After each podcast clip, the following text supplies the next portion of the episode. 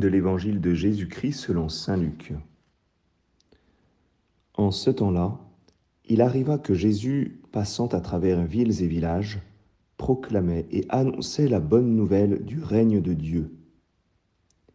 Les douze l'accompagnaient, ainsi que des femmes qui avaient été guéries de maladies et d'esprits mauvais.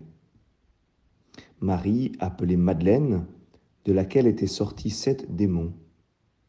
Jeanne, femme de Cousa, intendant d'Hérode.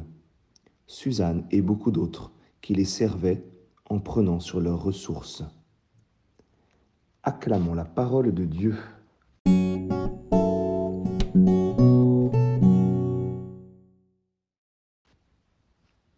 Bonjour à tous, j'espère que vous allez bien. Aujourd'hui, on a un évangile très court et on pourrait euh, se demander euh, finalement en quoi est-ce qu'il va nous nourrir. En plus, il nous paraît un petit peu euh, sexiste avec simplement les femmes qui sont là pour servir les disciples. Alors il faut recevoir ce texte à nouveau avec un regard de foi et non à travers notre culture contemporaine, mais à travers ce que l'Esprit Saint veut nous dire. Alors, nous pouvons euh, tout d'abord avoir tendance à oublier euh, les femmes dans l'entourage de Jésus. Et elles sont pourtant bien présentes, et elles aussi, elles ont tout quitté.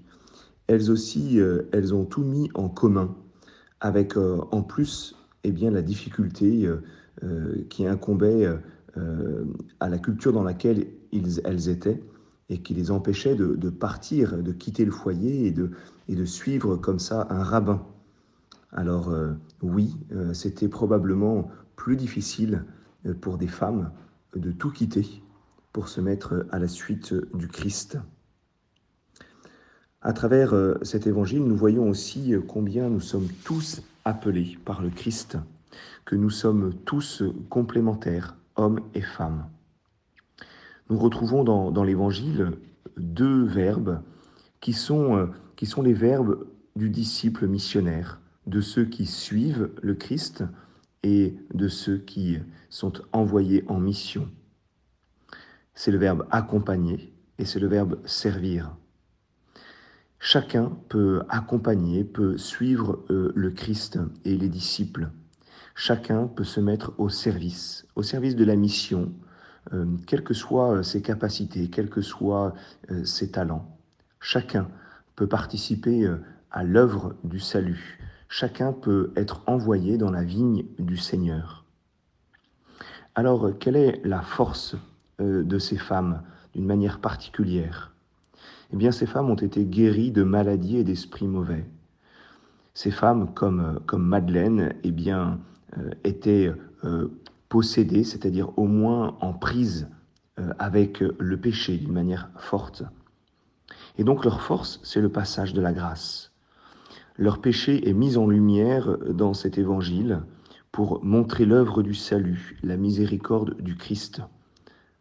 On pourrait reprocher à, Saint Luc son manque de délicatesse de d'afficher comme cela euh, euh, le passé euh, de, ces femmes, mais au contraire, c'est pour montrer combien la puissance du Christ eh bien, a été à l'œuvre dans leur vie.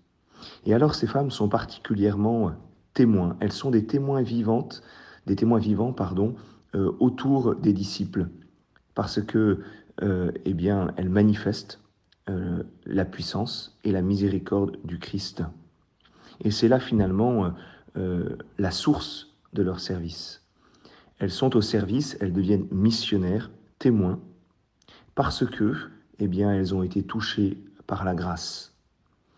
Alors demandons au Seigneur, nous-mêmes, eh bien, de vivre ces passages de la grâce pour que nous puissions, euh, comme ces femmes, nous mettre au service, que nous puissions être des témoins, que nous puissions participer eh à la mission, à la mission euh, de tout disciple. Je vous souhaite à chacun une bonne journée et un bon week-end.